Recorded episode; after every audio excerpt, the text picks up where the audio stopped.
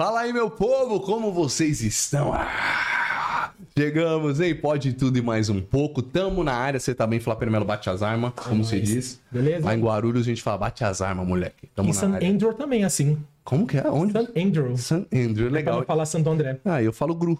Né? Guaru, Gru, Gru fica chique, aeroporto Fica de Gru. Isso, chupa mundo. Gru. Pra você sair de São Paulo, você tem que ir lá, tá bom? Gru. Viracopos é longe e não é pra todos os lugares. Não. É Gru. Gru é o principal. É a porta de saída do Brasil. Sem dúvida. Estamos aqui, ambiente novo, né, gente? Bom, estamos em outro estúdio. O outro tá passando por uma breve reforma, mas esse estúdio é moderno, né? Mim, eu tô me sentindo o máximo moderno. A gente Olha aqui atrás. Olha, olha aqui atrás. Você é louco. Cada garrafa aqui- de vinho aqui é um rim nosso. Tem uns vinhos aqui, é uma sala chique. Esse É aqui, na verdade, a gente faz o podcast num hub de podcasts e essa é a sala do dono da parada toda, do Pica, tá? Do Pica. É o dono da parada. por acaso, tá tudo ocupado e todo canto aqui e a gente veio parar por aqui também. Ele então, não mora aqui, né? Então ele empresta pra gente, porque ele não mora aqui. É, ele mora nos States. é, ele mora nos States. É, hoje a gente só tá States, Gru, San Andreas. Sorry, Andrew. sorry. Bom, e o convidado também é international, moleque. Sim, sim, tamo chique hoje, hein, pra primeira. Aliás, obrigado pelo, pelo, pelo convidado aí ter aceitado. Foi muito legal, porque a gente vai se divertir bastante. Vai ser diferente. É, Realmente pode tudo e mais um É, pouco hoje. pode tudo mais um pouco. A nossa ideia é trazer não só televisão, mas trazer comediante, trazer gente da imprensa, trazer Jogador de futebol, tá pra vir aqui. atletas, isso. A Luísa Chulapa, a gente tá falando, Vampeta, é gente louco. do cinema também, críticos Pois de é, cinema, pois é. que cobrem festas, cobrem. Falar pra mim, ela fica com raiva que eu falo nomes, mas eu falo mesmo, porque é, é, ele- a, gente tá tenta, a gente tá tentando, tá na tentativa. Essas pessoas virão. Virão, vamos conseguir. Virão, virão. Mas hoje quem veio aqui para falar com a gente, nosso convidado é comediante, ator. E os seus shows né, de stand-up sempre lotados são baseados em sua trajetória de ex-operador de telemarketing, vida amorosa, vivência sendo uma pessoa LGBTQIA no Brasil e reflexões sobre a atualidade. Olha que bacana, ele ajudou a fundar o 7 por 7 que é um projeto social que tem como função levar humor nas periferias. Olha que legal. Sensacional. No ano passado, ele estreou seu primeiro show, o Do Fundo do Poço ao Topo do Caos, que tornou-se sucesso de público. E dentre os vídeos que mais viralizaram, Fê, tá um que aliás é uma pergunta boa que a gente vai fazer pra ele, é de uma paródia da música Cachorrinhas, da cantora Luísa Sonza. Eu não conheço a música, você conhece? Não conheço. Mas a gente vai conhecer, até porque esse vídeo já deu 4 milhões de views. Então o cara tá podendo. Hoje o nosso convidado é Edmar Colim. Oi, gente, muito obrigado pelo convite. Ai, olha, fiquei até sorriso de ponta a ponta ser recebido dessa forma. Não se Legal. emocione, não se emocione. Você merece. Obrigado. Show de bola. Obrigado a você pela, pela, pela participação, por ter aceito o nosso convite, né? Sim, sim. ah, cara, é muito bom porque a gente se diverte e o legal que a gente acompanhando ali, você tem uns conteúdos realmente interessantes, né? Dá trabalho ser realmente um influenciador, né? Gerador de conteúdo, sabe? Pensar, postar, fazer esse trabalho.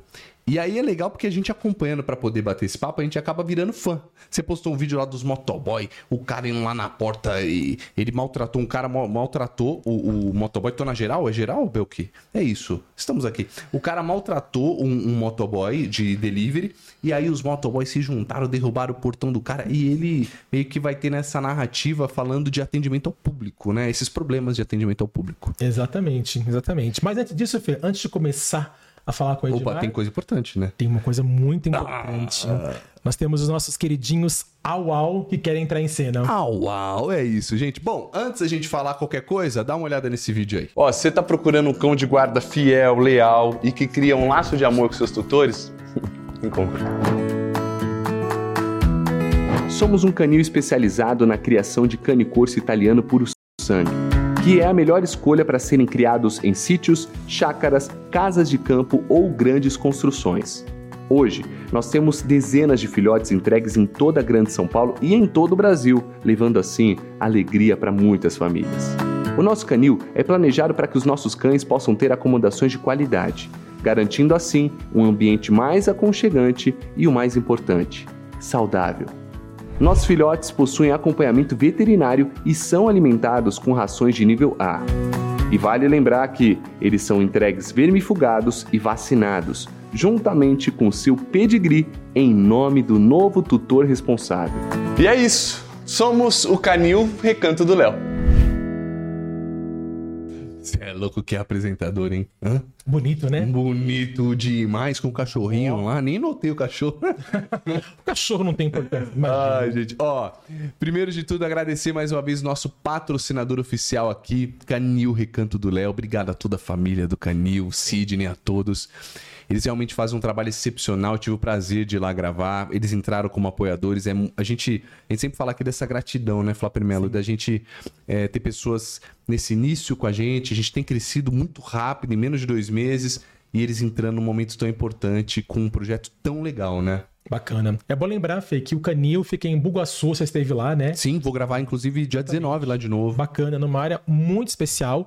E eles são um canil especializados em várias raças pequenas, como Shih Tzu, Yorkshire, entre outros, mas eles têm uma especialidade, Fê, que é o cane corso, né? Que é uma Incrível. raça show de bola, que hoje é considerada a raça mais admirada de cão de guarda do mundo.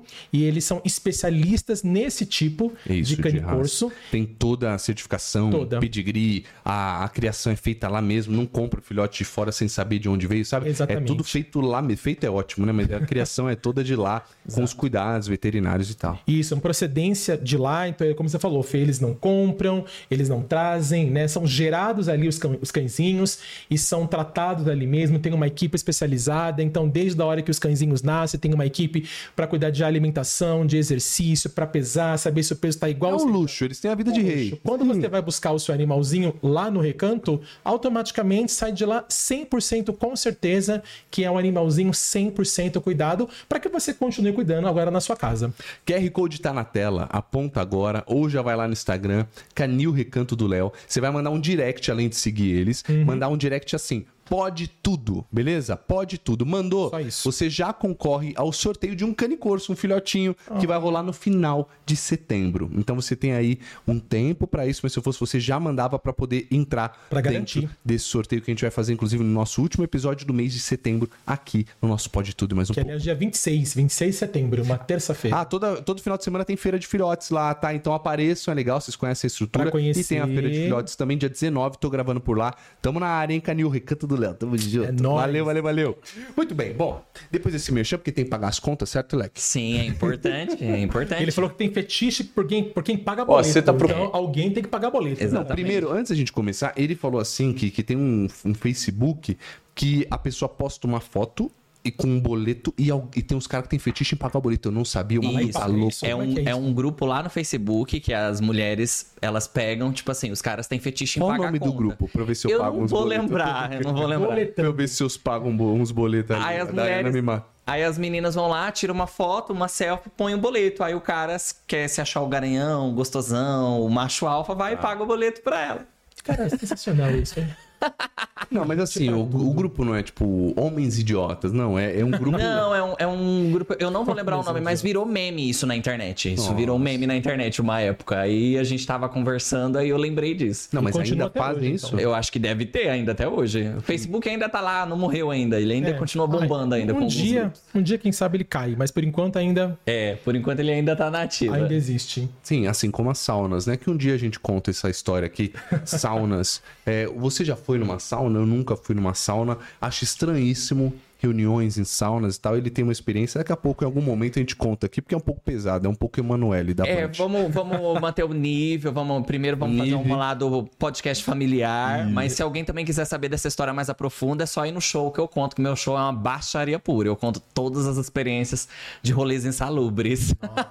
Você imagina só. Ah, esse, Como é? esse moleque, é- ele é resenha. No submundo, no E, submundo. e- e o legal, cara, primeiro, vamos começar do seu nome. Edmar Colim. Isso. Isso. O Colim, na verdade, nós estávamos conversando nos bastidores. Eu perguntei se era da família Colim, né? Sim. Adriana, Letícia. Sim. E você falou que fez a usurpadora do Eu nome dela. roubei o sobrenome da Letícia Colim, fiz a Elza. Edmar Colim é uma homenagem à atriz Letícia Colim, atriz da Globo. Cara, eu amava ela na Malhação. E- exatamente. Apaixonado. Ela era. Hoje. Eu, Ela é perfeita Ela é linda, hoje. ela é linda. Ela fez uma novela maravilhosa, né? Que, é- que, que é foi puta atriz. no, no, no Globoplay. Que, Todas as flores. Isso, Que foi a que- vilã Mor. Perfeita. Isso, ele é o Charles Henriquepedia. que causou, que causou uma repercussão muito boa, que o pessoal começou a falar, ai, tirem a novela da Glória Pérez e põem, né, deu um... Precisava, precisava. É, é que eu não acompanhei, né, mas ele como uma pessoa da imprensa, uma pessoa que entende, ele, ele, né, Então, aí, basicamente, o meu colinho é uma homenagem pra atriz Letícia Colinho. Eu conheci o trabalho dela assistindo Floribela, com Juliana Silveira. Floribela, na Band, inclusive, onde você Tá trabalha. Sim. Eu era uma criança que assistia Band Kids, aí tinha um negócio da Floribela.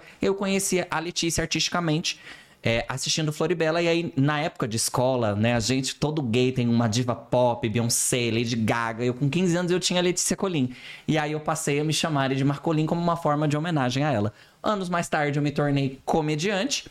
E aí acabou se tornando Ed Marcolin. E o mais curioso é que eu só encontrei a Letícia Colin duas vezes ao vivo, né? Tive. Não, mas só é, é muito, né? Ninguém encontra a Letícia É, Colin. e eu nunca vi nenhuma vez. Mas você né? foi então, parabéns encontrar. pelas duas vezes. É, no teatro. Ela tá, na- nessa época ela fazia algumas peças de teatro, né? Alguns musicais. E aí eu, eu nem, nem era comediante, nem era ator, nem era nada. Eu era um adolescente que morava no. no- era, era da VASP, Vagabundos Anônimos Sustentados pelos Pais.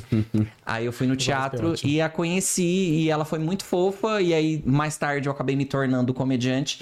E foi no momento que ela tava grávida, né? Do filho dela. E aí eu cheguei a mandar uma mensagem pra ela, falando: Olha, tô muito feliz que você tá grávida. Acompanhei você desde Floribela. E eu sei que a que carreira legal. artística não é fácil. E ela me mandou um áudio dizendo que ela gosta muito de mim, do meu trabalho, de que ela torcia por mim. Olha. E, e Não assim, tem preço isso. eu que não sou conhecido no nível mainstream, né, que a gente fala, pra mim foi impagável, assim, ver uma artista que eu gosto, que gosta do meu trabalho. Isso aconteceu recentemente também com Vanessa Camargo, que no meu show eu falo algumas coisas, trago algumas referências de cantoras pop sobre a, sobre a vida da, da pessoa que gosta de pop. Porque eu venho de uma geração onde, tipo, ouvir Ruge era coisa de viado, ouvir Vanessa Camargo não podia. E aí eu, eu, Eu trago- vou te falar, eu te confesso que eu curtia Backstreet Boys. Eu nunca liguei muito, gostava de bros, os bagulho assim. Não sou gay, mas eu gostava e eu lembro que tinha um negocinho. Sim. Cara, eu fui no programa da Eliana uma vez, eu fui. é, eu fui fazer, tipo, um, um- enfaixar meu braço. Eu já era metida modelinho na época. E aí eu não aguentei. No prédio que eu morava, meu, uma parte de moleque, os caras falaram assim no prédio. Fui pra quadra. "Ah, hoje eu tô lá mudando de canal. Quem que eu vejo na Eliana? Mudando de canal? Mentiroso, tava vendo a Eliana. O, To- o Chiquinho. Mudando de canal. Tava vendo lá o Pitoco, seu safado. Tava mudando de canal. A vergonha de se falar disso, né? De comentar isso. Sim, É. e aí eu sempre vivi assim durante a minha vida toda. Ai, não faça isso, não se comporte dessa forma, não ouça isso. Então eu, eu venho passando por um momento de liberdade, de fazer o que eu quero, de falar o que eu gosto, de falar quem eu sou. E aí eu acabo explorando muito nisso, né? Aí eu faço esses paralelos. Então eu, eu trago o que a sociedade acha que era ruim. Né? E aí eu, eu acabo jogando e acaba se tornando, se tornando engraçado. E aí, recentemente, eu, eu fiz um- uma piada que eu Da falo que que é muito difícil a gente gostar de homem feio, que eu chorei três dias por um homem feio vendo Vanessa Camargo. E esse vídeo chegou até ela. E aí fez com que eu a conhecesse e ela também. Conheci ela recentemente, né? Ela falou que gosta do meu trabalho também. E é muito doido, assim. A, a pessoa que você gosta, que você tem como inspiração, gostar do seu trabalho e acompanhar. E é a mesma coisa, né? Vanessa, Letícia Colin são as minhas, uma das minhas maiores referências. Mas o Felipe sempre, sempre fala isso, por exemplo, quando eu comento com ele, ele fala, cara, não se preocupa, porque tem sempre alguém assistindo. A gente, a gente acha que não, né? A gente cria um conteúdo e fala assim, ai, cara, criei esse conteúdo pra zero pessoas, pra absolutamente ninguém. Mas sempre tem alguém assistindo e chega na gente. né? E tem sempre aquela pessoa que precisa ouvir o que você tem a dizer. Sim. É, eu, às vezes, falo algumas coisas sobre relacionamento, sobre a minha vida amorosa. Tem um vídeo meu que eu fiz que é tipo: quando você se sentir trouxa, lembra de mim. Aí eu conto várias histórias de date ruins. E aí no final eu, eu falo que, tipo assim, né, de que tudo acontece por algum motivo e tudo mais.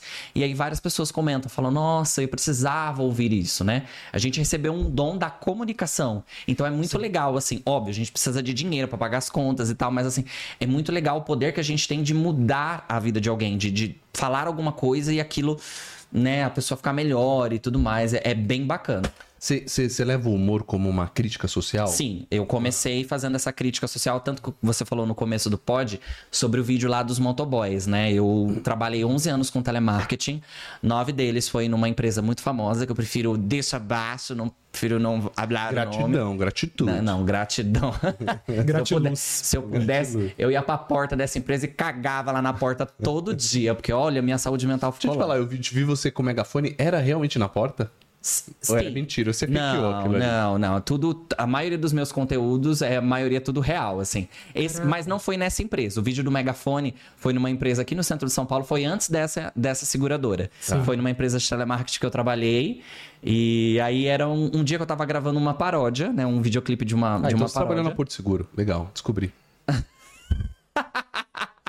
Uma seguradora muito famosa. Não, Será? Mas é melhor a gente não famosa. falar. Tem, tem muita seguradora. É melhor a gente É, eu hoje em dia tem bastante, Não né? sei, tem, tem, deixa eu ver, tem a Uni, Uni, Uni... Ah, tem azul, você nem tem lembra, desculpa, Allianz, é a tem Porto várias. Seguro. Ai, não certeza. sei, gente, que seguradora que é. Doc mas Marine. Doc Marine não é, Porto Seguro, é bem famoso. Porto Seguro. Vai lá. Não sei, gente, mas enfim, deixa Patrocina abaixo. a gente. É, pa patrocina eles, Porto Seguro, eles merecem. Pelo menos isso, né? É, já, que, já que ferrou a saúde mental dele, patrocina a gente como... Injeta dinheiro neles, exatamente. Não, mas enfim, é uma seguradora X, eu trabalhei nela durante muitos anos, durante nove anos, e lá eu vivi todo tipo de assédio possível. Assédio moral, vindo por parte dos corretores que ligavam lá dizendo que iam estourar os meus dentes se eu não fizesse o que eles queriam. É, tipo, coisas bem pesadas, assim. Que Rolou toda... processo quando saiu? Não, não rolou processo. Por quê?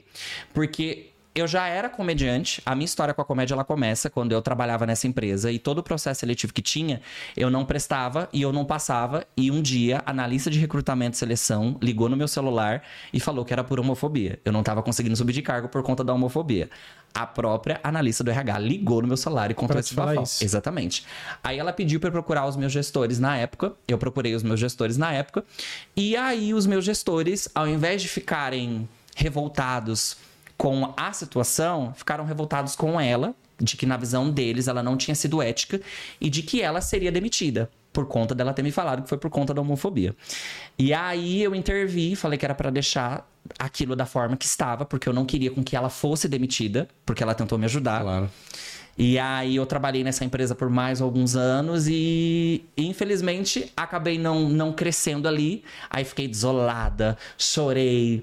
Aí eu vi um negócio assim, quando eu saí daquele dia, eu vi lá, aulas para teatro. E aí foi aonde eu conheci o teatro e conheci o, o, o stand-up e cá estou aqui. Você fez teatro onde? Fiz no Macunaíma. Ah, então é Porto Seguro, que é do lado, é pertinho. Enfim, e aí... Certeza. Eu e fiz aí- Macunaíma Ele também. cismou com a Porto Né? Seguro. Você, tem Não, algum mas problema... Você tem algum problema com a Porto Seguro? Não, eu tenho certeza que é muito famosa. O Macunaíma é do lado. Você sabe que eu fiz um curso de iniciantes no Macunaíma. Ali na, na Macunaíma. Santa Cecília, né? Em frente onde várias- gravou o Castelo Ratibum. Você sabia que aquele lugar ali... Não, não sabia. Você não sabia? Não. É, é na mesma rua, na verdade. É, tem, o Castelo Ratimone foi gravado numa vila, assim, que é uma casa na Santa Cecília. Que legal, depois eu vou dar uma a pesquisada pra saber. do A vilazinha, É, era ali. Pode tudo é mais um pouco também é cultura, Brasil. É, mas Ó. chupa mundo, né? Eu sou só um louquinho aqui. E aí eu, eu trabalhei, né, nessa seguradora, e aí depois eu fiquei trabalhando lá durante mais dois anos. E aí a gente vai entrar nessa questão de processo, né? Que vocês falaram assim, ah, mas não processou depois? Não. Por quê? Porque eu já era comediante. E aí eu, eu, eu surgi como comediante falando sobre as dores dos operadores de telemarketing, porque eu era um operador de telemarketing e comecei a falar sobre as situações que os operadores de telemarketing passavam. Porque a sociedade tem a, a, a visão de que o operador de telemarketing é culpado por tudo. E não é assim. É um sistema que, tipo assim, a gente só recebe ordens. É, a gente só recebe ordens e às vezes o cliente acha que a culpa é do operador. Aí as pessoas falam assim: ai, mas vocês ficam ligando pra gente o dia inteiro. Não é o operador de telemarketing que liga pra vocês, não, gente. Se a gente pudesse ligar, a gente ligava pro Bundinho Companhia, que lá a gente ganhava um Playstation. É um sistema que ele vai ligando pra casa do povo. E Exatamente. agora tá ligando pelo WhatsApp. Isso, mas não é a gente. É um sistema que as empresas criam pra ficar infernizando a vida do, do povo, né? E liga, né? Isso. Liga- Aí quando você atende, cai pro operador. Aí você, puto da vida, xinga o operador. Mas o operador. Tá lá só pra receber a ligação. Isso, exatamente. entendi. Aí eu faço até uma analogia às vezes. Eu falo do mesmo jeito, tipo assim, ah, o operador de telemarketing, mas, não é, mas o operador de telemarketing não é santo. Porque eu liguei no call center e o operador de telemarketing me tratou mal. Aí eu falo, do mesmo jeito que às vezes a gente vai ao médico e o médico não olha nem na sua cara. E nem por isso você generaliza toda uma classe. Olha, eu militando. E aí eu. Aí eu comecei a falar sobre as dores do- dos operadores, ainda funcionário dessa empresa. E eu sempre usei o meu conteúdo para falar sobre de uma forma bem geral. Tipo o perfil Festa da Firma, que é super conhecido Sei, por fazer humor contra um- mandou, sim. Isso, sobre o meio corporativo, sem dar nome de ninguém. Hum. Eu fazia a mesma coisa, só que para os operadores de telemarketing. E isso passou a incomodar muito a minha gestão na época. E aí eles começaram a falar coisas de quererem me demitir por conta do meu conteúdo, sendo que eu nunca dei nome de nada. Mas o seu foi- conteúdo era onde? E- Era na internet, no Mas Instagram. como pô, você não aparecia? Não, eu aparecia, com a minha Aparecia, cara, tá. fazia vídeos com headset, para o que eu faço hoje, sim. falando sobre coisas do meio corporativo, Era o como, início como, de tudo. como festa da firma faz, um exemplo assim para ficar mais fácil de entender. E isso passou a incomodar muito eles. A minha gestão, né? Tipo, a empresa e tal. Não, porque você está expondo. E eu não tava expondo a empresa. Nunca expus nenhuma marca. Nunca falei o nome de ninguém. APS. E, e aí isso passou a incomodar muito eles. Aí eu.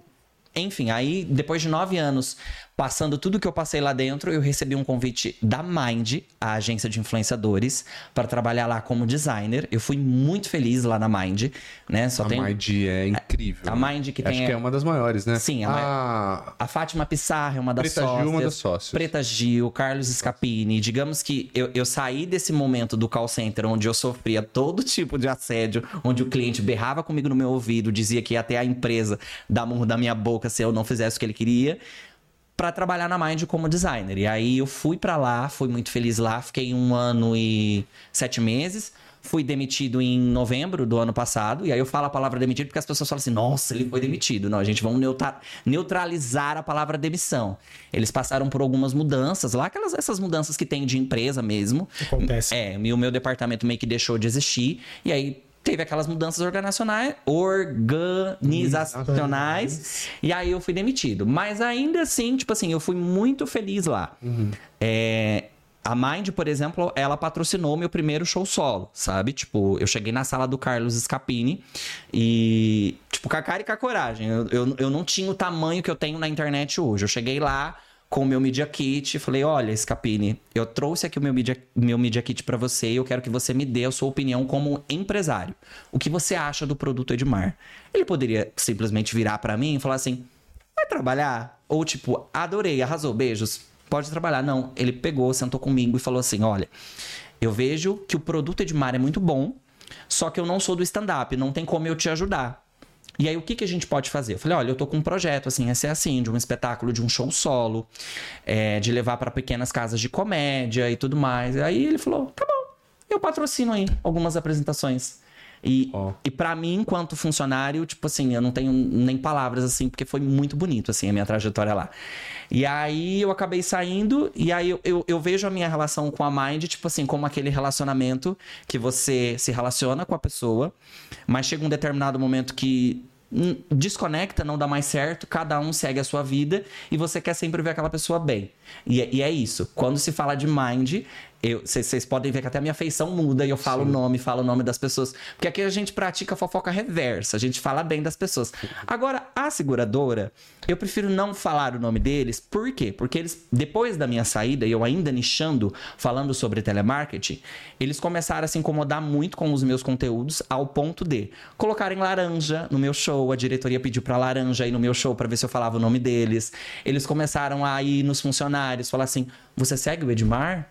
Então é melhor você tomar cuidado porque você sabe que isso pode dar demissão, ameaçando os funcionários de demissão, Caramba. porque E eu peguei só- e falei o nome aqui, você me desculpa. não, é não, não, ninguém falou nada, nin- ninguém disse nada. Eu não confirmei. Não, eu não É, disse não nada. confirmou, não fez bem, Não fez bem. disse nada. Tem várias olha que, seguradoras. olha que loucura, né? Mas isso, isso, é só isso já não daria um processo? Então, Então, mas você é o do que processa, né? Tudo pra você é processo. Cara, Não. porque você imagina, ah, ele sofreu, na verdade, vários assédios, né? Todos. Na empresa. Aí depois a empresa fala pra outro funcionário, ó, se você segue o fulano, vai ser demitido. Isso é um É. puta assédio Não, moral. concordo. É que eu sou daquela absurdo. época que você processar outra empresa, você não trabalha nunca mais. Não, isso acabou. Até Não. porque o processo hoje corre em segredo. Então, E, e sabe por que eu não, não entrei com uma ação contra eles, mesmo tendo todo tipo de prova? E, tipo assim, eu tenho acusações gravíssimas, assim, que eles fizeram comigo. E também tem outras coisas com outras pessoas. Por exemplo, quando eu trabalhava como operador de helpdesk, que eu era de um departamento de suporte. Hoje, essa empresa, ela milita em todas as causas sociais possíveis, porque eles amam os gays, amam as pessoas pretas. Sendo que, há dois anos atrás, quando eu era funcionário, eles orientavam pessoas pretas que tinham cabelo black a cortarem o cabelo para participar dos processos seletivos, assim. E coisas bem gravíssimas. E aí fala assim: ah, Edmar, mas por que você não processou por conta das coisas que a empresa te fez? É muito simples. Sou eu sozinho. Eu sou um comediante solo. Não adianta eu querer entrar num conflito com uma empresa que tem um departamento jurídico com os melhores advogados do Brasil. Porque a gente vive no Brasil, o juiz vai olhar e óbvio, né? Óbvio que vai dar causa ganha para a empresa. Então, como uma forma de eu me resguardar, ah, eu, eu nunca é. disse o nome. Eu, eu, entendo, entendo o que você está falando. Mas eu acho é até um jeito dele, né, Flávio Melo, de se. Ah, de. Se preservar? Você ah, fala? deixa quieto. Eu, sabe o que eu acho, velho? Tem coisa na vida que às vezes é melhor perder do que achar. Deixa passar. Pode ter certeza que o teu caminho só vai ser iluminado cada vez mais, porque Sim. você não precisa disso. E, e, aí foi, tipo assim, eu tenho muita raiva, assim, dessa, dessa empresa, e aí eu venho trabalhando isso de terapia, tarô. Tarô, é, é tarô. Mãe santa. Exatamente, todo tipo de religião. É, eu, eu, sou, eu sou um tiquinho de, de cada um, né? Sim. né? E aí, uma, um dos conselhos, assim, que eu, que eu recebi, assim, do tarô mesmo, porque ah, quando eu fui demitido da Mind, é, eu joguei tarô no dia seguinte e o tarô me disse o seguinte: de Você que... que joga o tarô? Não, uma amiga minha ah. que ela, ela faz é reiki, ela é babado. Então já passa o telefone. E ela cobra barato para jogar as cartas com ela. Nossa, tremeladora. Não, mas assim, coisas, o, o, tarô basicamente ele auxilia você, ele não prevê o seu futuro. Ele simplesmente é, te ajuda, sim. né? Te mostra um caminho. Isso, que Isso. você precisa seguir.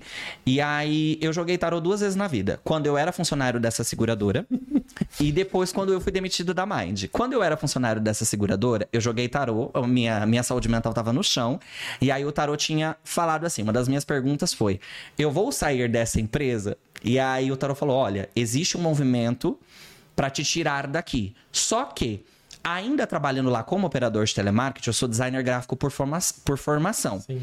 Eu ia prestar processo seletivo nas empresas e eles não aceitavam o meu currículo, por mais que eu tivesse um portfólio legal e tudo mais, porque no meu currículo estava lá como telemarketing. Isso é o que acontece com muitas pessoas que trabalham com call center. Sai de um call center, seis meses depois volta, porque o meio corporativo tem essa resistência muito grande né, com quem trabalha com call center. É muito difícil fazer uma transição de carreira.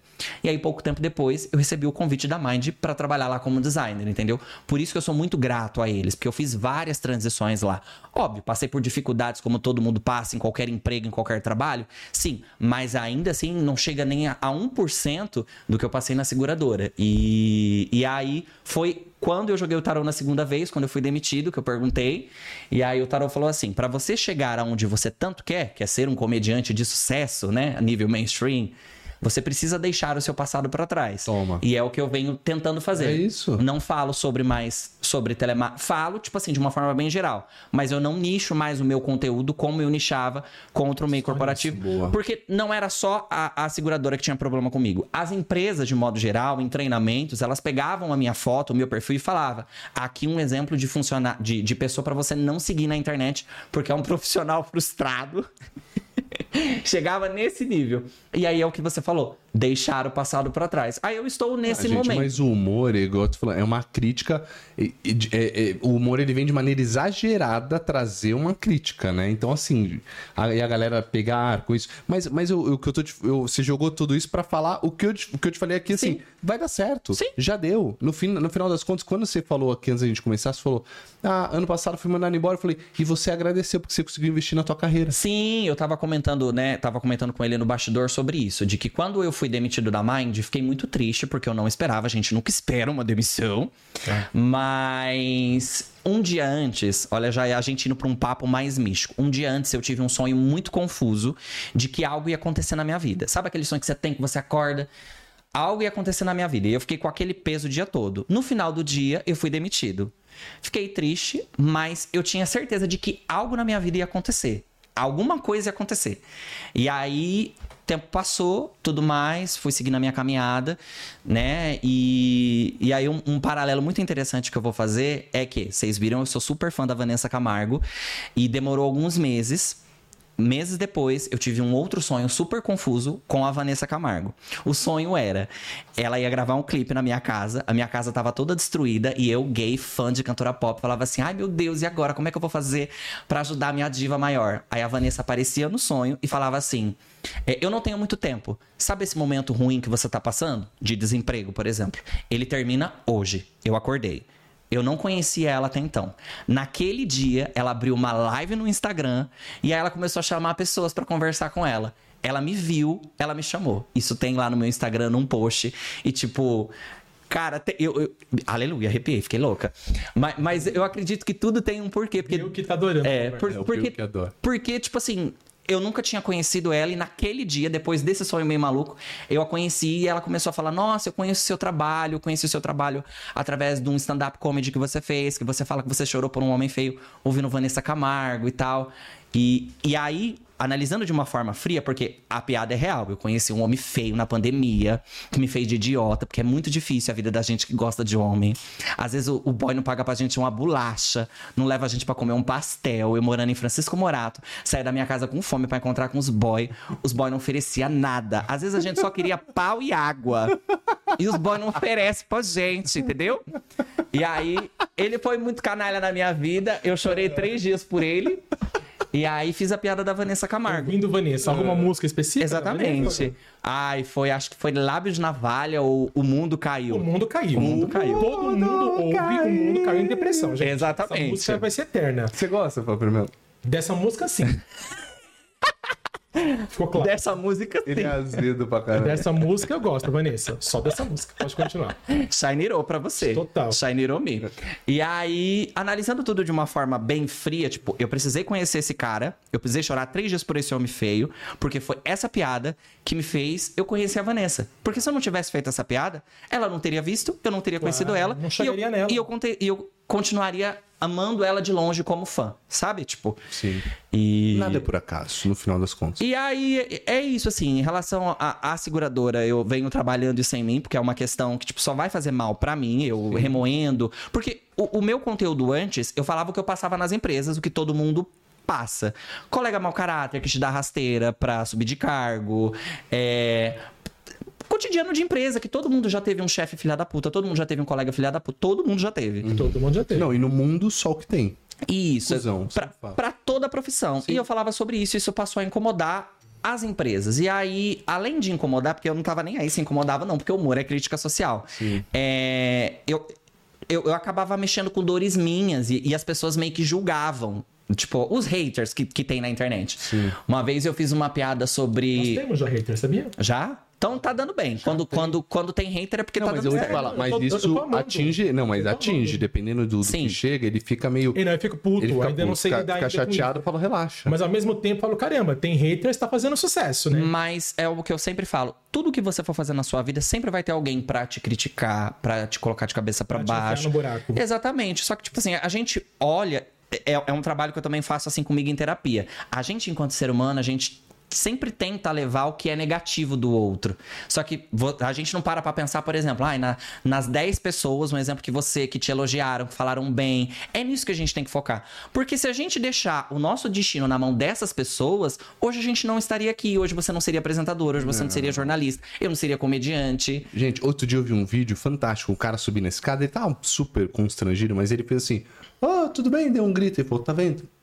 Uma pessoa olhou, outro olhou, mas ninguém tá dando a mínima pra você. As pessoas seguem a vida delas. E, e, e para mim é claro, o povo tá cagando pra você. O povo não tá nem. Ou você faz acontecer, ou você se desapega, ou você vive de verdade. Assim, a gente fica com vergonha, sabe? Vai nos lugares, às vezes, é, para, não faz isso, tá na frente dos outros, não tô nem aí. Às vezes eu dou um zito cada Ana. Outro dia o meu moleque tava lá, falei, vem cá que eu vou te. Vai apanhar, hein? Comecei, vai apanhar. Comecei a gritar só pra zoar no cinema. Meu, a gente começou a rir. É zoeira. Porque o pessoal fica com vergonha. Meu, a vida é pra ser vivida e o povo não tá nem aí pra você. Eu acho que, tipo assim, a as gente tem que pessoas. construir a As pessoas história. que criticam, por exemplo, elas queriam fazer o que você faz. E não tem coragem. E não tem é, coragem exatamente Culhão, sobre né? isso. Como dizem, não tem culhão. né? Porque, Não, porque não é fácil, tipo, a gente tá na frente de uma câmera se expondo, ou é, é bem complicado. Mas eu, eu tento sempre pensar. Uma coisa que me incomoda assim na internet é isso. Por exemplo, eu não gosto do seu conteúdo. Se eu não gosto do seu conteúdo, eu não vou consumir. Eu não vou na sua página falar, nossa, como você é ruim. Como É, você... mas é a internet eu vou seguir a minha coragem, vida. Sim, coragem, eu vou né? seguir a minha vida. É igual, por exemplo, a gente vê polêmicas aí de um, de um monte de gente falando merda. Vou pegar o caso recente que é lá do pastor André Valadão, lá, que só fala besteira, que fala que quer matar as gays, nananana. Tipo assim, pra mim, né, é uma pessoa vazia, entendeu? Que ao invés de fazer o bem pro próximo, prefere ficar atacando os outros. E aí o que que acontece? Às vezes, uma coisa que eu aprendi com a Chaka Drag Queen, não coloca holofote onde não deve ser colocado. É uma pessoa que tá falando merda. E, e deixa a pessoa falar bosta. Ignora, sabe? Porque Vou dar um, um exemplo, tipo, às vezes a pessoa ela fala isso porque ela sabe que vai causar repercussão negativa e ela cresce em cima dessa polêmica, encontra pessoas que pensam da mesma forma que ela e se torna algo gigantesco. Então eu sou super a favor do tipo, ai, ah, não gosta de fulano? Indica o trabalho do vizinho que, que, que, vende doce na internet. Valoriza o trabalho do artista independente. Escuta a música de fulano no Spotify compartilho, sabe? Tipo, ignora a pessoa, porque gente falando merda sempre vai ter, entendeu? É. E é isso que eu ando trabalhando em mim, porque as pessoas falam, ai, não gosta. Eu falo, gente, pelo amor de Deus, não gosta, não consome, não dá view. Eu concordo. Tá e certo. outra, é, é, e assim, eu não sei. Eu acho que você, a, a, além de criador de conteúdo, você é um. É, não, é também um consumidor de conteúdo. Sim. Você falou que viu aqui Cortes Nós e tal, também Sim. tinha visto. Sim. E antes a gente ter esse contato aqui. Sim. Mas é eu não sou um grande consumidor, não, cara. Minha vida às vezes tá tão a milhão que eu nem consigo consigo ver. Eu sou o, o postador, mas não sou, não tenho sido consumidor. Consumidor. É, tipo, é a, a emissão, né? É você emitir e receber, né? Isso é bacana. Mas, mas... mas tá pegando esse gancho é. que ele falou agora há pouco, voltando pra sua diva, Sim. Vanessa Camargo. É, eu brinquei, né, que eu sou fã da música, só da música. Não, não tenho nada contra a Vanessa, pelo contrário. Não, é só gosto. Sou, é, Sim. sou fã dela tal. Até porque tem aquela rixa com a Sandy, eu sou fã da Sandy. É, eu não gosto da do lado. Eu gosto das duas. Olha os caras zoeiros. mas, assim, não, mas, mas, a gente vem de uma geração. Vem de uma geração que, que era isso. Que era isso. Era é, que Sandy, criaram isso, né? Porque nunca Sandy tiveram nada, as coitadas. Mas Puxa ou Angélica, Sim, essa coisa. Mas né, eu acho que isso, isso é do produto. Isso, isso é do produto pop, vamos dizer assim. É, do, do, do popular do pop, Sim, sem dúvida. Vou dar um exemplo. O Ruge. Eu sou muito fã do grupo Ruge. A Fantine e o Luciana. Cara, tem as, as pessoas criam rivalidade o tempo todo. Sim. Quando é exatamente, é só cada um fazer o seu trampo e tá tudo pronto. certo. É mas, mas eu entendi o que, né, óbvio, né? entendi Não, então, mas falou. pegando o gancho da Vanessa, ela foi recentemente no, no Luciano Huck. Ela e a Sandy, inclusive, Sim. fizeram as pazes, né, vamos dizer assim que nunca foi briga, etc, Sim. etc. Mas, e aí o Luciano perguntou da história do Dado Dolabella, que tá moda. Agora esse papo da Vanessa, né? Que acabou um casamento de anos, dois filhos, voltou pro primeiro namorado, ou o primeiro grande amor, ou ficou agora evidente que nunca deixou de ser um grande amor, senão não teria voltado. É. E aí ela, o, o Luciano perguntou: e aí, você quer falar alguma coisa sobre isso? Ela falou, cara, meu, tipo, eu só quero ser feliz. Eu... Não importa se é com o dado, se é com fulano, se é com o Beltrano, eu só quero ser feliz. Pronto. Bom. Meio que um recado assim, meu, parem de falar da minha vida, só quero ser feliz. Vão tratar da felicidade de vocês. Ponto final. Ela compôs... Eu achei isso muito bacana. Ela compôs uma música chamada Eu Não Devo Nada, que ela fala sobre isso, né? E em relação ao, ao dado, o relacionamento dela com o dado, no meu show eu faço um trocadilho, né? Que eu pego e pergunto pra plateia assim, né? O que, que vocês acham de voltar com ex? Aí eu faço um paralelo, né? Dessa coisa do homem feio e tal. Aí eu tenho uma amiga minha que, na época, né, que ela voltou com dado, uma amiga minha falou assim: ai, a Vanessa é uma otária, ela voltou com dado. Voltar país é centena de morte. Falei, esperta é você, né? Que namora um cara feio, que de dia dos namorados ela comprou 200 reais numa cesta de café da manhã, deu uma cesta de café da manhã pro namorado dela. E ganhou um todinho. Pra ele postar no store com coração e marcou o Palmeiras. E não marcou ela. Não, agradeceu ah, o Palmeiras. Que legal. Exatamente. Fofo ele, né? E é, errado. é real isso daí? É, é, é real. certa tá ela, então. É, né? O da, a Vanessa tá errada com o dado. É, exatamente. Não, o dado, Entendeu? o capa, não, entendi, entendi. O, o, o dado é bonito também, né, velho? Não, é um maluco, Outro dia tinha umas fotos, tipo, ele acompanhando também, um show dela, assim, foi, que maluco, o cara já tá... É um cara bonito até hoje. Eu, eu, eu, acho que o fato dela botar a cara pra bater e voltar com o ex dela e, e levar ele nos shows e tudo mais, é um puta de um ato de coragem dela ah, mesmo, é, porque gente. as pessoas iam julgar, as pessoas vão continuar falando. Vão julgar de qualquer jeito. É, Isso. É, Aí... Ela fazendo as escondidas ou fazendo as caras, vão julgá-la do mesmo jeito. E Por isso que até, até dei um troféu vale para ela na época. Hum. Falei, cara, que atitude bacana, que saída de tangente legal que ela fez no programa é, do que ela falou, né? a vida. Cara, a vida é pra, é, viver, ser feliz. eu só quero ser, feliz. ser feliz. É. é simples, vai Cada um tem sua escolha. Vocês, é, é isso aí. E, e, enfim, né? É, a vida vida é feita de, de escolhas e se ela tá feliz, eu como fã, eu apoio e tá tudo certo. Aí é, é isso que eu, que eu brinco, sabe? Eu levo essas coisas no, no show. Certo ou errado é uma questão dela da vida dela, mas as pessoas julgam, aí eu usou com, com as minhas amigas. Falam assim, amiga, você saiu com um boy que não te pagou um pastel, que postou a foto da cesta com coração verde e agradeceu o Palmeiras. Palmeiras. Né? Você dorme com o Palmeiras, querido? E não é bem assim, mas, mas enfim, né? Faz parte. Mas assim, esse seu show do fundo do poço ao topo do caos, né? Que você criou o ano passado, por exemplo. Você criou para falar sobre isto, da saída do telemarketing, Sim, a, ele- sua, a sua transição de carreira Isso. até você hoje ser o comediante. Isso, eu falo sobre toda a minha vida, sobre a minha infância, aí eu faço uns trocadilhos, né? Que eu, que eu sempre cresci num, num- num lugar rodeado de homens héteros, amizades de- com pessoas héteros. E aí, quando eu subo num palco, é mais fácil as mulheres trocarem comigo, né? Porque toda mulher tem um amigo gay, e a mulher se sente mais. Próxima, porque não rola inveja. É, exemplo. e conectada. Isso. E aí eu acabo. co- Como eu já ganho esse público feminino, eu vou pelo mais difícil. Eu, me arrisco e aí eu faço uns trocadilhos, assim, zoando os homens héteros. Aí falo que eu. é, quando eu era criança, meu pai me colocou numa escolinha de futebol. Então eu fiz tudo Eu que. vi co- esse vídeo. É, e aí eu pego e faço esses, esses E trocadilhos. você assim. fez tudo que um menino hétero faz. Jogou bola. Empinei pipa, Empinei- fiz troca-troca. É boa. que todo hétero faz. Exatamente. E o se entregou ali dando risada. Ah, Belchior, certeza. você fez troca-troca, né? Belchior lá no. Maranhão sentou, sentou o prego e tomou prego. como a Aí eu pego e diz. falo assim, né? Nas dunas maranhenses. Quando eu era criança, eu era um menino muito levado, levado pro meio do mato, pra trás da escola. Aí, a- aí a plateia vai abaixo. E, e aí eu, eu, eu falo sobre isso, mas também.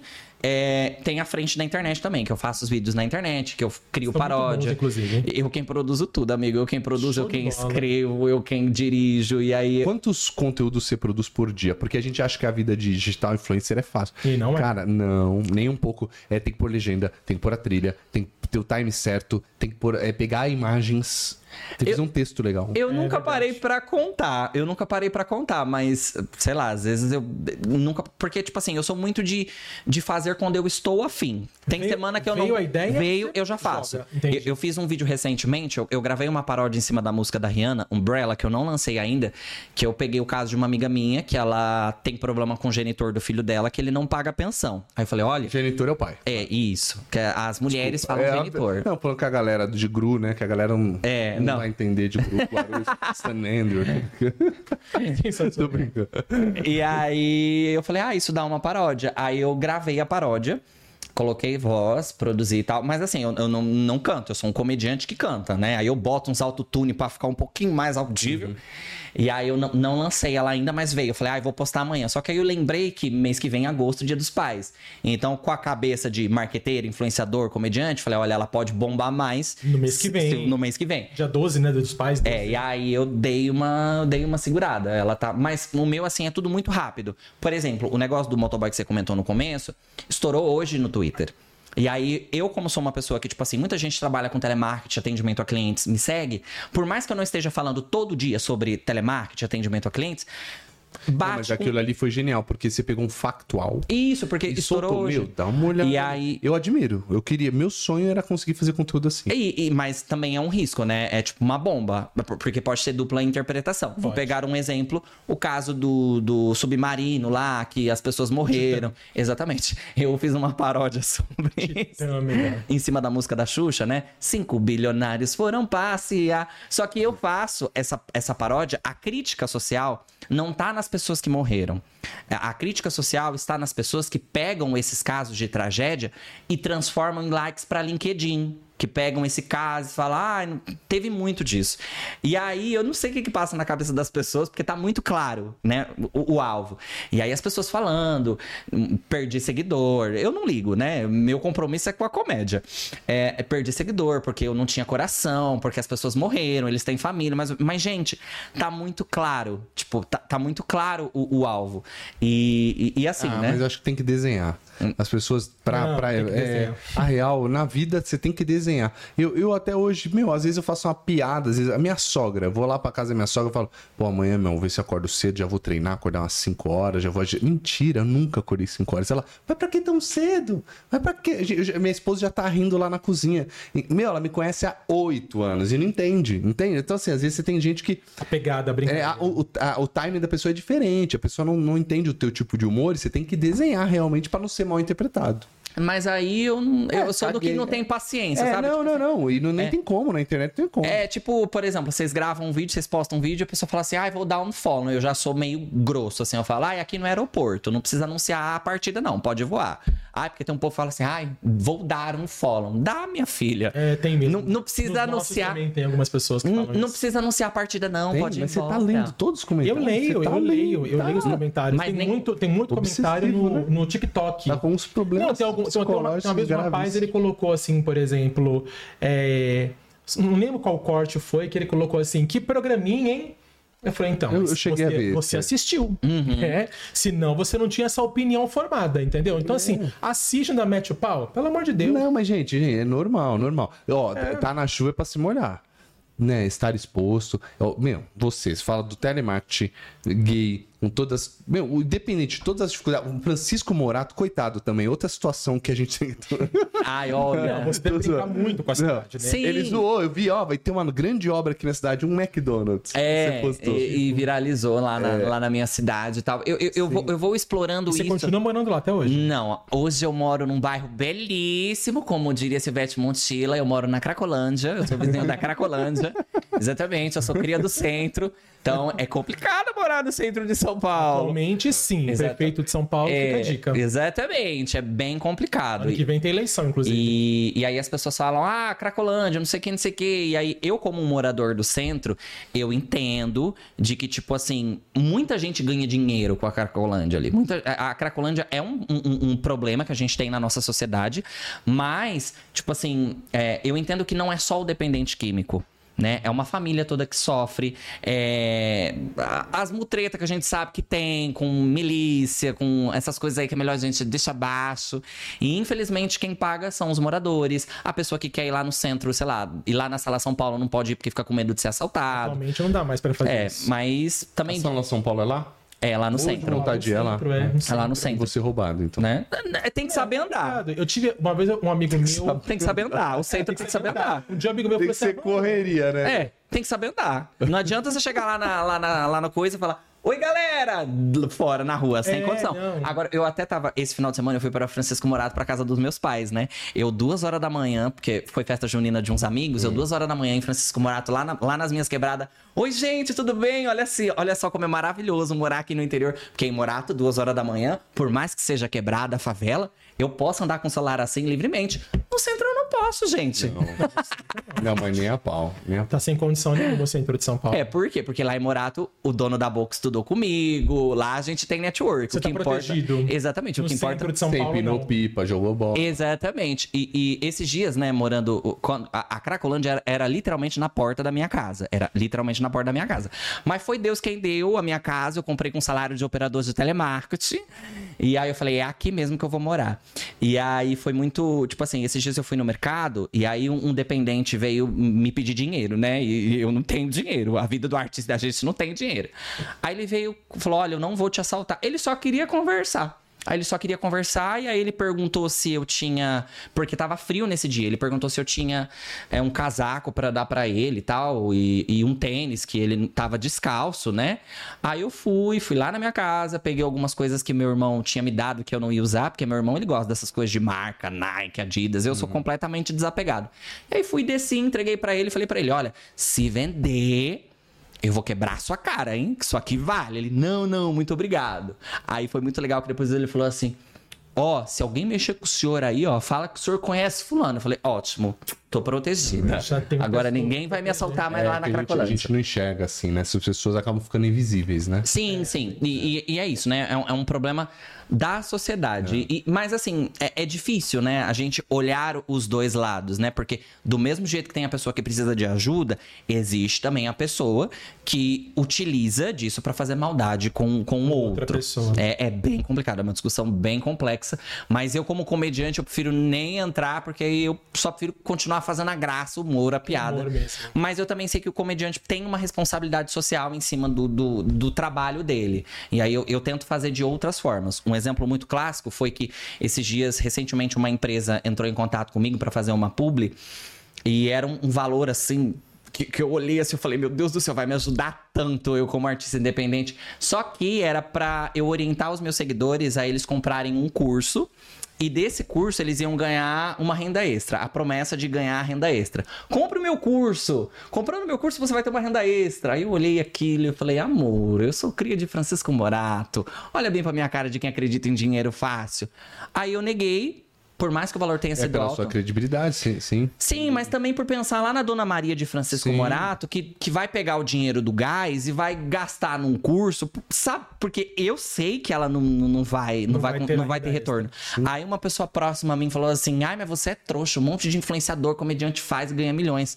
Só que, tipo assim. Eu não ia me sentir bem Não. se, se, se eu soubesse que o meu trabalho, tipo, alguém, sei lá, eu falasse alguma coisa, a pessoa se prejudicou Sim. por conta do meu trabalho. Não, eu, eu falei até da credibilidade nesse sentido. A pessoa confia em você, te acompanha. Se você abriu a boca, ela confia a ponto de comprar o que você falou. Aí você Isso. pegar e fazer isso. E depois Sim. ela vai saber que ela não vai ter a renda extra e ela não É. vai lembrar da empresa. Ela, vai lembrar de você. Isso, mas tem muita gente que faz assim, cada um com seu cada qual. Se a pessoa tá fazendo, ela tem Claro. os motivos dela. Mas é algo que eu não faço. E era um dinheiro que ia me ajudar muito, mas eu olhei e falei, não é um dinheiro justo. Uma coisa que meu pai me ensinou, meu pai também se chama Edmar, né? É, que tipo assim, a gente vende o almoço pra ter o que comer na janta e de que nós não somos melhores do que ninguém. E aí foi, e é o que eu carrego assim pra mim, tipo, que eu, que eu aprendi com o meu pai. E, e- e vou seguindo a minha vida, sabe? E, e- e- é isso, a gente vai seguindo, acertando, testando e esperando que uma hora dá certo. Eu falei na terapia hoje que eu falo, nossa, Deus me fez ser viado num dos países mais homofóbicos do mundo. Então Deus vai ajudar a gay, a gay fazer sucesso, arrumar um Pode ter trabalho, certeza. né? Sempre que a gente falou, sempre tem alguém vendo. Pode Sim. ter certeza, cara. É só o começo, né? Chegou na, chegou na Vane- eh, Vanessa Camargo, chegou na Letícia. A preta, Gil, quando eu era funcionário da Mind, ela, é, tipo assim, é muito doido. Na Mind eu fui tratado como se eu fosse um filho, tá ligado? E, e, tipo assim, eles sempre me trataram muito bem, sempre acreditaram no meu trabalho. E, e a minha saída de lá foi tipo, foi como pra me tirar de um ninho. Porque quando você trabalha numa empresa, você se sente meio que tipo. Não. Como é que eu posso dizer? Não, não é encostado que fala. Respaldado. É, é tipo quando você fica num lugar, quando você tá numa situação confortável. Zona de conforto. Isso. Zona de conforto. Quando você trabalha numa empresa, você tem uma renda, você fica numa zona de conforto. Então, quando a minha demissão chegou, foi uma forma do tipo, vai, meu filho, voa, pro mundo. É, eu acho É o importante. universo trabalhando, né? Isso. Uma vez eu ouvi isso, assim, tipo, quando você não tem coragem pra fazer, o universo fala assim: puta que pariu, hein? Você não tem coragem, então eu vou ter que fazer pra você. E- E, te joga. E, menino, no dia seguinte da minha demissão, eu joguei tarô e o tarô falou exatamente sobre isso. E Eu ele, quero essa amiga dele. e ele falou, e ele falou que, tipo assim, né? Um Já papo. quero, já dá o telefone Exatamente. ao vivo, inclusive. Publi, hein? Favor, pagar uma cota pro favor. podcast. Por favor, todo mundo tá querendo agora essa mulher. E, e aí falou que, tipo assim, o meu ciclo ali já tinha se encerrado. E eu já sentia dentro de mim que, tipo assim, eu já tava lá, tipo. Não que eu gostava de trabalhar lá, mas não tinha lugar pra eu ir. Porque desde quando eu cheguei lá na Mind, eh, o meu rolê sempre foi arte, sempre foi comédia. E lá eu era um funcionário CLT que editava vídeo. E, e eu lembro que o Scapini virava pra mim e falava assim: a gente vai te perder em breve, hein? Eu virava pra cara dele e falava: tomara. E perdeu. E, É. né? Não, mas o universo conspira. Você sabe quando eu, eu trabalhei seis anos na Mega TV e depois de três anos eu ficava pensando em sair. Em sair. Puta, preciso sair, preciso sair. De repente eu falei, quer saber? Vou morar em Santos, na praia, e eu vou ver o que vai dar. Eu saio, eu vou ver qualquer coisa, eu vou e volto. Nessa Cara, época você já tinha um relacionamento? Já era já casado? casado, com um filho muito louco. E é muito doido porque tem essa coisa, né? Do tipo, mano, eu- não sou só eu, tenho minha esposa, tenho meu filho. É, mas a, a família, né? confiança foi tão grande, cara, não sei o que me deu. E eu falei, ah, vamos mudar. Quando eu decidi mudar, a Band me procurou. E olha só, eu mudei em janeiro pra Santos. Em fevereiro já tava assinando com a Band, trabalhando muito menos, precisando vir pouco a São Paulo. Eu tava disposto a vir todo dia, se fosse o caso. De repente, eu mal venho porque consegui organizar as coisas, porque a minha mentalidade, o universo conseguiu me ajudar pra isso. Olha que muito louco. Real, velho. Fato, fato. É muito louco. Eu, eu sou designer por formação, né? E, e quando, depois da minha demissão, eu comecei a, a ver se eu conseguia trabalho como designer, porque a minha carreira, tipo assim, eu não tenho a segurança. Aliás, ninguém tem a segurança de nada, né? Ninguém tem a segurança de nada. A gente pode ser demitido a qualquer momento, a gente pode. Mas um trabalho fixo, ele te dá uma falsa sensação de estabilidade.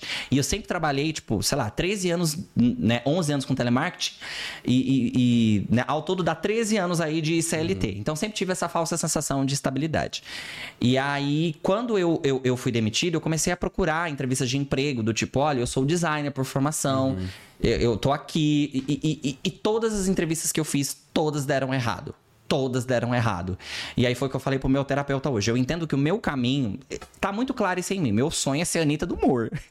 é não ter tempo, é fazer show atrás de show e tudo mais.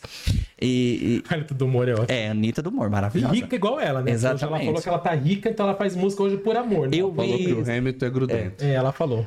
E aí eu, quando, quando veio, eu comecei a. E fiz uma entrevista recentemente num lugar. Esse lugar eu também não vou falar o nome, que era numa ONG. aí vai, ele vai. Agora. É, não, não é essa, não. Alguém riu aqui que falou que você ficou com maior cara de tacho quando eu acertei o nome da seguradora. É, será? Ah, é. Ah, é, Alguém tem com- comentário? já Tem falou? comentário? comentou. Então, por favor, Lê. Comentou, ah, legal foi a cara dele, quando ele viu ele acertando o nome. Carinho Recanto do Léo, é nóis. É. Tamo junto, já já tem o nosso troféu Vale Não Vale. A mansão das Kardashians no meio da Cracolândia. É, quem foi que comentou isso? Manda um beijo pra essa pessoa. Lucas, Lucas. é, Beijo, Lucas. Se Boa solteiro. todos, Nina. Tamo aí. Tarde, gente. Não, Edmar é Mara, não, tá por aqui. Margarete, Dayana, valeu, valeu, valeu. Robert Val, tamo junto. É nós na fita. É, mas. Por falar em, em nós na fita, será que ele vai pole- polemizar muita coisa agora? Sim, é. aparecer ali? Só o raciocínio, você ia falar alguma coisa? O que Não, que é? eu, eu, tava falando. Eu tava falando. Eu também às vezes me perco. Eu tava falando sobre a minha demissão, que, a- que as demissões deram errados. Sim. Eu fui fazer uma entrevista. entrevista numa empresa, É, numa não, não, fiz numa numa ONG. ONG, aí fui lá na ONG. Na Uni? Né? Não foi. Vocês estão tudo jogando o nome de empresa. Se vir um processo dessas ONG aí pra mim, eu vou mandar e processar Manda vocês, não, hein? eu quero ver se achar a gente Eu aqui. não tenho andares. empresário, mas amiga advogada pra ver se meu tem. Aí eu fui fazer a entrevista lá, tipo, né, e. E, mano, eu fui tão maltratado na entrevista dessa ONG. Eu fui tão maltratado. Eu nunca, nunca fui tão humilhado numa entrevista como eu fui humilhado na entrevista dessa ONG. Porque, tipo assim, eu olhando essa ONG, eu falei, nossa, vai ser super legal. Eu vou ter um desenvolvimento pessoal. Eu vou poder ajudar pessoas em situações de vulnerabilidade. Porque é basicamente o trabalho que eu fazia com 7x7 stand-up comedy nos céus. Eu levava o stand-up comedy para as pessoas que nunca viram stand-up comedy na, na vida, assim. E você bancava. É, eu que bancava. Bacana. Eu que bancava, nossa. E passei cada perrengue em céu. Nossa senhora, cada perrengue. Um dia a gente marca só pra falar de perrengue de show. É, eu também. No céu já fiz é, peça, é, E terrível. você sabe que É é- Rosa da, Rosa da China. já fiz um show lá, já- passei por todos os céus da capital paulista. Tem céu que nem tinha teatro, a gente fazia em cima de, um- de um- de uns, de uns Marta Suplicy. É. Agradece a Martinha. Exatamente, maravilhosa. E, e aí eu fui fazer essa entrevista com essa sensação. E, tipo assim, é normal na minha área de designer as pessoas, é, tipo, falar que a gente tem que fazer um teste. Eu fui, fiz o teste e eu não tinha entendido uma parte do teste. Por quê? Porque o briefing do designer tava mal escrito.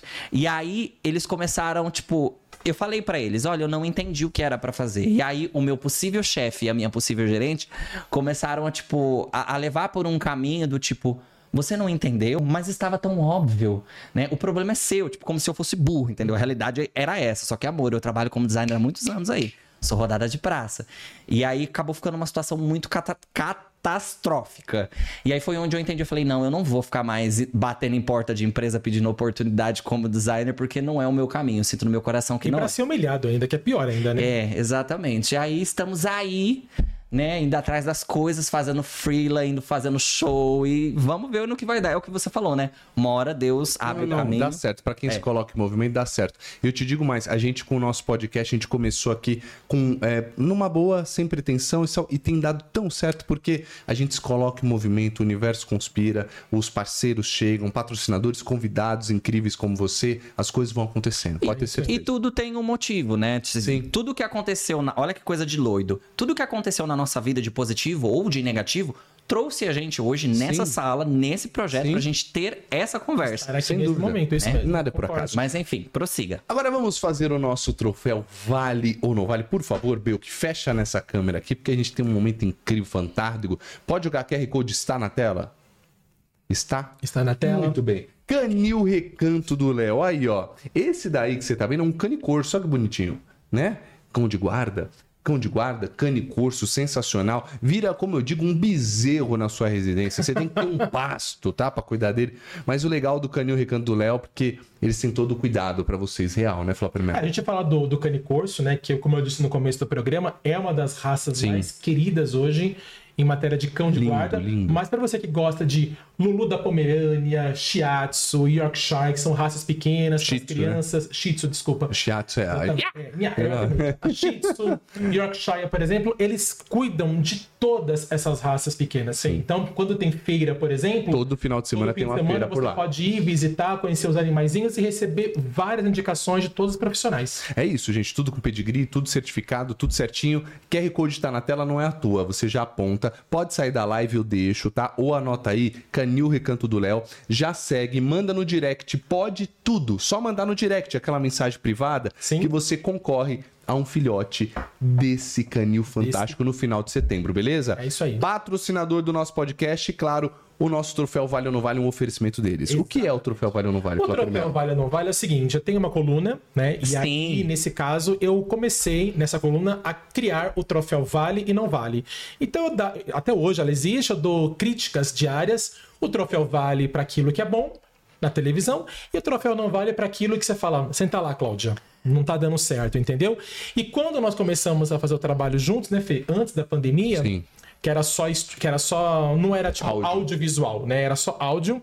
A gente trouxe o troféu Vale não Vale, só que nós dávamos. E quando nós viemos pra cá, nós trouxemos novamente o troféu Vale não Vale, mas não pra gente.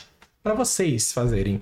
Então vai aparecer aqui alguns nomes, tá? E você vai dar o troféu Vale Sim. ou o troféu não vale e vai explicar pra gente o motivo de ter dado aquele troféu, tá bom? Eu vi o. o- eu, né, gente, eu sou fã do trabalho dos meninos, né? Como eu falei pra eles. Eu já conheço esse quadro e bora nós. Bora nós. Bora, Bora mas, não vai ser nada polêmico, a gente vai fazer, inclusive, para ter é, uma curiosidade nossa, é, a tua leitura da tua área da comédia. Da sua área da Acho comédia. isso É um troféu importante. Vale ou não Vale da comédia. Meu Deus do céu, se aparecer uns comediantes que eu não gosto, eu tô las... Mentira, não, que eu não faço a política da boa vizinhança, não. Se aparecer alguém que eu não gosto aqui, verdade. Pra meter o pau. vou hablar. É, mas você é medrosinho, não falou o nome da seguradora até agora, a não sei. é PS, mas sei não, vai ter Aí vai aparece o logo da porta aqui, pá. Isso, É ah, e entendi. Então, é. Ah, é. Bora. Eu, que primeiro nome, quem é? Vamos ver. Rafinha Bastos. Rafinha Bastos. E aí, o troféu pro Rafinha vale, não vale e por quê? Ser humano, ele é um ser humano. Olha, eu, eu. É muito doido eu falar assim, tipo assim, eu, enquanto pessoa física, Edmar Colim. Não, Edmar Aparecido, né? Que é meu nome. Eu não consumo o trabalho dele, né? Tipo, enquanto pessoa física. Mas eu respeito muito o trabalho que ele faz enquanto comediante. Se é bom ou não, a sociedade julga. O que acontece muito comigo, pelo fato de eu ser fã da Vanessa, sempre tem alguém pra trazer. Ai, Vanessa, Rafinha, gente. Isso aí foi lá atrás. Nossa, eu Tipo, não tinha nem pensado foi- nisso. Você colocou de propósito? Oi? Você, é safa- Você colocou de propósito? Não, porque eu não sabia que ela era fã da Vanessa. Não, não, é, isso aí é, é no Quando, off. quando ele começou a falar de Vanessa, por exemplo, Aí já acendeu a luz eu dele. caramba, o primeiro nome é o do Rafinha. Vai- ele vai associar. É, fantástico. não, mas as pessoas. Universo conspirando. É, o- e aí as pessoas sempre falam, tipo, co- como eu sou muito fã da Vanessa, sempre aparece alguém e fala, ah, é Rafinha, Rafinha, Rafinha. Gente, isso foi há tantos anos, a Vanessa nem lembra mais disso. Então, assim, vou dizer que, que vale pela história que ele tem no humor, porque o stand-up se popularizou por conta dele, Diogo Portugal, Danilo Gentili, né? Então, eu respeito muito a história de quem vem antes. Mas eu, enquanto pessoa física, eu não consumo o trabalho dele, mas tá tudo bem, sabe? Como professor, vale.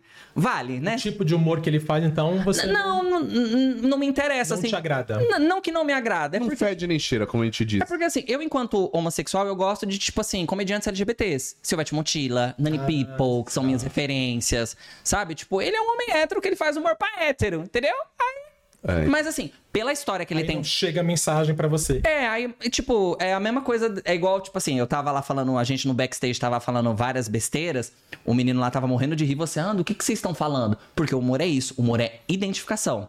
Ele tava achando mais engraçado, não que você não tava achando mais Sim, engraçado, sim, sim. porque ele se identificou porque faz parte do convívio dele. Sim. O humor, ele é isso, ele é identificação. Então, óbvio que, tipo assim, o que ele vai falar, ele vai atingir um público, mas assim... Ah, Pra eu não ficar em cima do muro, vale por conta da história dele na comédia. O stand-up só é stand-up porque ele, Diogo Portugal, Danilo Gentili, lá atrás popularizou a cena Você e sabe que eu sou fã dele, cara. Não, não tô nem me metia sempre que você já deu teu Sim. voto, mas eu gosto muito. Ele tem um humor ácido, uma, uma- um tipo de humor que eu curto. E acho que ele tem feito uma parada diferente né, na gringa. Ele tá se dedicando Sim. lá, tem avançado. Assim, eu admiro porque ele é um cara que. Outro dia ele É, até ele tem postou- humor negro, né? Eu- É, todo total. mundo gosta ou É. entende o humor negro. Mas eu Rafinha. adoro. Outro dia ele colocou como, como, ó, cinco- como ter 50 dólares em um dia em Nova York. Aí ele vai a um lugar e já gasta os 50. Tipo, é muito Então, idiota o é, vídeo. é. Pro- profissionalmente, a gente tem que bater palma pra ele, É, porque não, ele tava extremamente cancelado aqui no Brasil. Boicotaram ele de tudo depois dessa questão, né, da, da Vanessa se e tudo mais. várias e tipo vezes. assim, o cara foi pra fora do país com a cara e com a coragem. Óbvio, ele tinha uma base já e nananã, né? Não era um Edmar que não é ninguém, não, não adianta. Não, mas eu acho Não, que lá ele também não era ninguém. Sim, ele não era ninguém. ele, começou, ele começou do zero. Então, tipo assim, E hoje lota todas a, a questão profissional dele, a transição dele, ele, tipo, não tem nem o que falar. Era um cara que não tinha oportunidade de trabalhar aqui no Brasil, que hoje lá fora tá brilhando, né? Eu, eu- gosto muito do Maurício Meirelles, que é que eu tenho mais contato, que inclusive, né, que, que é ele e o Maurício que faz. O Maurício eu já trombei com ele algumas vezes, e não sei se o Maurício tá aí na lista, mas gosto muito do... Mas ele e o Maurício fazem muitos shows lá fora. E aí o que eu tenho... Uma... O Rafinha eu nunca vi na realidade. Eu nunca parei pra ver um conteúdo dele, um vídeo dele. Entendi. Né? Tipo, ele nu- nunca, nu- nunca me chamou atenção. É, é aquela história que eu falei no começo, né? Tipo, é emissor, mensagem, receptor. Sim. Não chegou até você, pronto. É, Perfeito. né? Mas, Mas às tem o vezes... troféu vale. É, vale por conta da história dele, sim. Troféu vale. Fiquei em cima do muro, não, né? Não, de forma Não, deu uma volta danada aí. Não, porque, brincadeira, porque brincadeira. eu odeio ficar sabonetando, porque às vezes eu fico parecendo o viadinho da Maris, né? Tipo, ai. Sim, não, não, não, vamos se preocupa.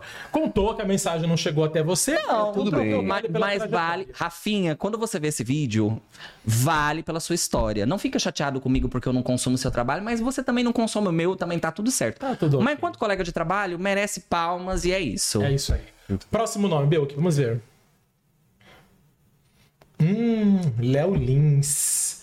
Léo Lins que foi cancelado ultimamente, né? Perdeu até a- o emprego no SBT. Esse né? sim tem um humor Esse tem- ácido. É, esse não é nem ácido, esse é caótico. Mas eu vi uma entrevista do Danilo falando de que ele não perdeu o emprego por conta da piada em si. Né? O Danilo falou numa entrevista num pod de que foram várias coisinhas de, de uma relação que ele tinha com a casa que ocasionou a demissão dele. E Mas aí, isso pesou É, mais. fo- e aí é o que o Talvez. Danilo falou, né? Ele falou: ah, espero que um dia o Léo Lins conte. É, vale. Por que eu vou dizer que vale? Sim. Porque eu comecei a fazer stand-up comedy graças ao livro dele. Na minha casa, eu tenho todos os livros ensinando sobre como fazer stand-up comedy. Né? É, Então seria muita hipocrisia da minha parte falar que não vale. Né? É, em relação à questão do humor que ele faz, é um humor dele questão dele, não consumo também enquanto pessoa física, porque o meu humor ele tá muito ligado com as minhas vivências. É, eu acredito no humor que ele bate é, no, no, no- opressor. A comédia, a história da comédia, ela começa quando o bobo da corte começa a satirizar e questionar a realeza. O que ele faz é já bater em cachorro morto, digamos assim. E assim, ele tem o público dele, fiel dele, faz o trabalho dele e tudo certo. Mas seria muito hipocrisia da minha parte falar cancelem o Léo Lins, sendo que eu tenho todos os livros dele lá de cabeceira, sendo que eu li os livros dele pra fazer stand-up, sabe? É, uma coisa nesse cancelamento e tudo mais. é, o que me incomodou é as pessoas querendo com que a gente é, fizesse um- um- um Mutirão. é mutirão pra cancelar ele. Tipo, eu sou da seguinte opinião. Não gosto, não consumo. Mas é o que eu falei, tipo, na, na minha formação enquanto comediante, ele teve parte, né? Ele teve parte da história dele. Porque eu li os livros dele. E eu faço totalmente um humor totalmente diferente do que ele faz. Troféu vale ou não vale? Vale. Troféu vale para Léo Lins, perfeito. bem. Tá vendo? E olha que pra ele, eu não fiquei tão inseguro em responder quanto pro Rafinha. É, o Rafinha, você ficou meio assim, Falei, ué. né? O dono do stand-up, vai que amanhã, né? Tipo, ficou pensando. Não, tô brincando. Não, não, não, mas né, Não, mas você não ficou em cima do muro. Não, não, Falou, mas- Claro, não consuma a porra do que ele faz, mas. do É, vale mas assim, o o Léo Lins geralmente sempre cai. As pessoas sempre perguntam, assim, sobre ele. É porque tem aquela história, né? O humor tem limite? Já chegou essa pergunta em você, com certeza. Ah, eu, eu sou a favor, é o que eu falei. O, o humor é o que a gente tava comentando lá, né? É uma crítica social. Eu uso a minha linha de humor pra bater em, em grandes empresários, em grandes empresas, que causou isso tudo que eu falei aqui pra vocês. É, e- e- e eu não concordo com o humor de ficar batendo em minoria.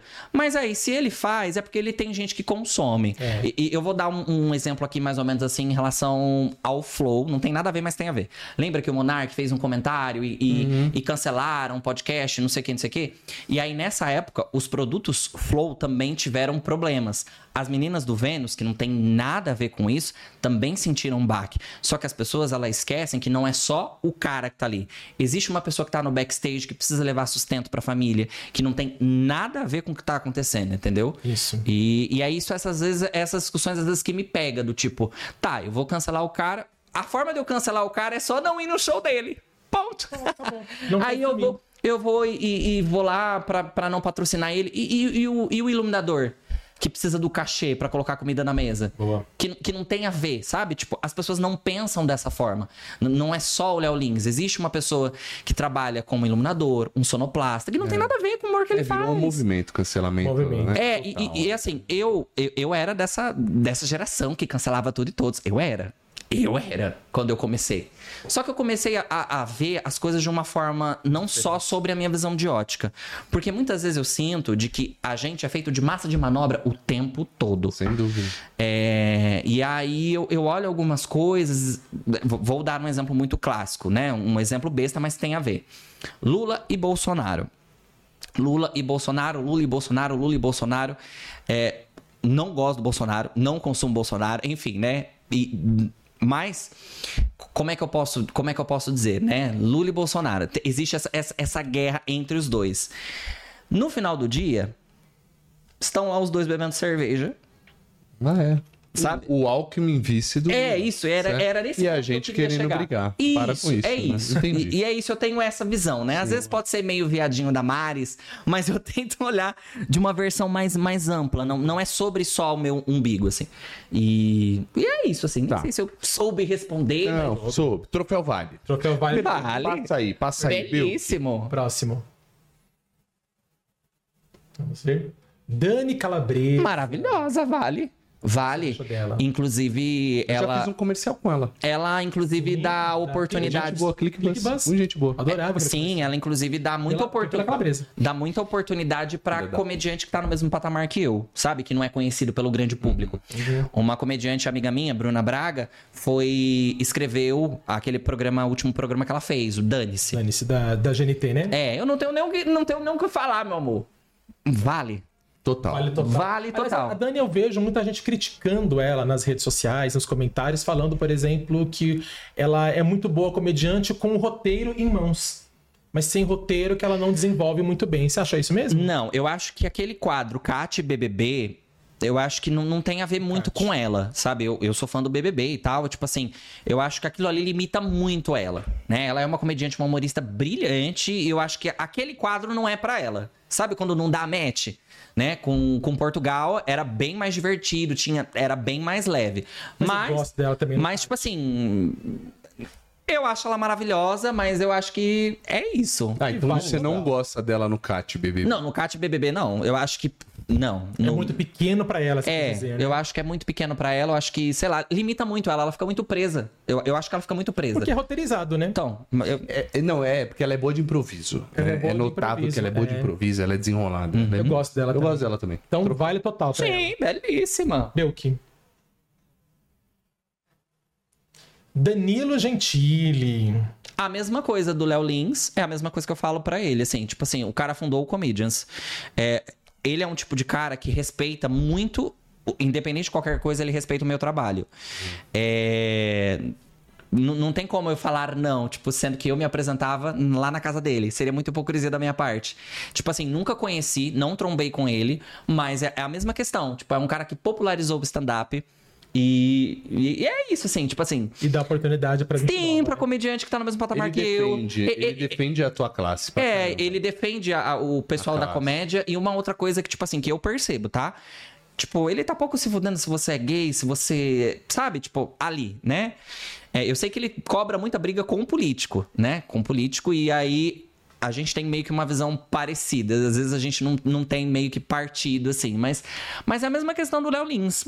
Pra mim, vale por conta da história dele e tudo mais. E, e, e, eu tenho certeza que se eu trombar com ele em qualquer lugar, ele vai me tratar muito bem. Um tipo de comediante que eu tenho medo, eu vou falar agora. Agora é a hora da polêmica. Bah, agora eu vou hablar. É aquele comediante que passa o dia inteiro militando no Twitter, aquela pessoa, aquele ser humano que fala, ah, sou a favor das minorias, sou a favor das pessoas pretas, e no backstage pede a sua cabeça, joga você numa fogueira, te prejudica profissionalmente. Entendeu? Eu tenho medo desses. Mas tem nomes essas pessoas? Ai, tem alguns aí. Eu tô esperando aparecer aqui. Vamos ver se vai aparecer aqui. Uns Tem com... mais um Ah, só, não. será que Uns comediantes. Tem, não, tem um povo que milita, milita, milita, milita de forma geral na internet. E, e, e- e aí eu olho e não condiz com o discurso. O Danilo, ele pode ser pra internet. Ele pode ser a pessoa mais cuzona que for. Mas ele é fiel ao discurso dele. Entendi. Ele, ele é o que ele fala. Léo Lins é o que ele fala. Perfeito. Entendeu? É, é, é nisso, assim. Perfeito. Viu como. Hablei, hein? Hablou. Troféu E vale próximo para Danilo é- Gentili. Vale então. E o próximo, então, Belki? Fábio Porchat. Será que esse era o nome da pessoa anterior? Aquele texto dele que ele fez. Ai, o humor, o limite do humor, o humor tem o direito de ofender. Aquele texto que ele fez na época da polêmica do Léo Lins. E voltou atrás Foi, foi um tiro no pé de todo mundo. Foi um tiro no pé dele, foi um tiro no pé da comédia. Tipo assim, não conheço. Não conheço, mas assim, enquanto comediante, enquanto uma pessoa que faz comédia, que tá aí na batalha, acho que foi um erro muito grande, justamente porque eu falei. é, a história do humor é quando o bobo da corte ele satiriza a realeza. Ele, é- é- a, a gente, enquanto comediante, a, a- a gente briga pra poder fazer piada sobre tudo. A, a- a discussão é essa. Eu, enquanto comediante, eu tenho o direito de fazer piada sobre tudo. Agora, o direito de, de ofender, o direito de ofender, Fábio Porchat, aí você... Aí você... Aí você... Não. Aí é não. Então, o troféu pro Fabinho é não. Ah, é vale. não, não, não conheço, mas, mas não, não. Por conta dessa polêmica toda, por conta daquele texto, dele ter sabonetado, e olha aí eu falando de sabonete, quase sabonetei aqui. Não, a louca, não. Mas, mas é isso, não, por conta disso. Porque, tipo assim, aquele texto que ele fez foi um, um tiro no pé de todo mundo. Dele, da comédia, porque, ai, o humor tem o direito de ofender. Não, humor tem o direito de fazer piada com tudo. Porque a história da comédia é essa que eu falei, do bobo da corte questionar o poder. Mas quando, ofender, não. quando eu brigo com uma seguradora, eu estou exercendo o meu poder de poder fazer piada. Não a seguradora colocar laranja no meu show e atrás de um funcionário e falar pro funcionário: ou você para de seguir o Edmar ou você é demitido. E tipo assim, nessa briga. Eu tive que me calar porque era eu sozinho, não tinha ninguém pra me defender. E eu não tenho dinheiro pra pagar advogado. Então é, é sobre isso, entendeu? E eu nunca citei o nome da seguradora, Brasil. Nunca falei nada. Eu, eu sempre falei de forma geral. E sofri esses percalços aí na minha carreira. E aí agora eu tô numa fase mais paz e amor. Exatamente. Então, Fabinho Porchat não, Não, vale. não, não vale por conta do texto lá, mas ele também tá cagando e andando, pela minha opinião. Ele já tá milionário, É, né? já faz humor por fazer. não É, ele mais. não precisa mais trabalhar. Não precisa, é global. É isso Uhum. aí. Esse foi o nosso troféu Vale ou Não Vale FF. Com oferecimento de Canil Recanto do Léo. É isso aí. Tamo junto. Sensacional. Tamo bombando, hein? É Agora, vamos às nossas dicas da semana. O que você tem de dica da semana? O que você recomenda pra galera? Pode ser um livro, uma peça, um stand-up, Um podcast. é, um filme. Um podcast pode tudo e mais um pouco. Muito bem, por favor. É, um, um- um filme. Eu gosto muito de um filme muito antigo. Que vo- vocês não vão lembrar, mas vão lembrar. É um filme chamado Show Bar, que passava no SBT, que eram umas mulheres que subiam em cima do balcão, falavam assim: Isso é uma igreja ou é um bar? Vamos zoar! Tipo, em inglês ele se chama Coyote Ugly. Conta a história de uma de uma moça, uma adolescente, que ela tinha um sonho de se mudar pra Nova York pra ser compositora. Só que ela tinha muito medo de palco. Eu me identifico muito com ela, porque, né?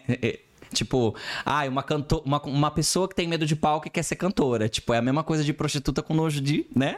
Era tipo eu, né? Antes da, da, da carreira. E aí no filme, no final disso tudo, ela passa por alguns percalços e ele tem uma mensagem muito bonita de que no final ela consegue realizar esse sonho dela. Eu tenho essa coisa de sonho, de Disney, de Rouge, um anjo vem me falar. Então é um, é um filme assim que eu recomendo pra galera.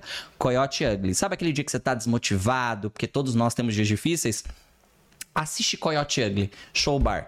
Né? Deve estar em algum serviço de stream aí. Ele é muito bom e ele é muito antigo esse filme, mas é um filme bom. Mas É, ele até- traz Tô uma, até vendo aqui se- em que lugar que traz ele uma está. boa, Acho que ele tá no Star Mais, boa assim. lição. Star Plus, é isso mesmo. Star Plus. Está disponível no Star Plus Show Bar. É um filme muito bom. Eu acho que vocês já conhecem, mas. Eu conheço. Até a música é famosa. acho que Sim. Uma coisa Moonlight da Lynn Ring. Isso, ah, eu amo essa cantora. Inclusive, né, na, época, na época que não existia Tá, social média, Charles Henrique Pide. na época que não existia social média, que eram os próprios artistas que administravam as suas redes sociais, porque a gente passou por esse movimento. Antigamente não existia social média, era o próprio artista. Sim. Leon Rimes me desejou feliz aniversário no Twitter. Amo. Olha, Mas gente. porque eu fui me humilhar. Falei, hoje é meu aniversário. Com inglês de Google Tradutor. Today is my birthday. Aí ela, happy, não sei o que, não sei o que, enfim.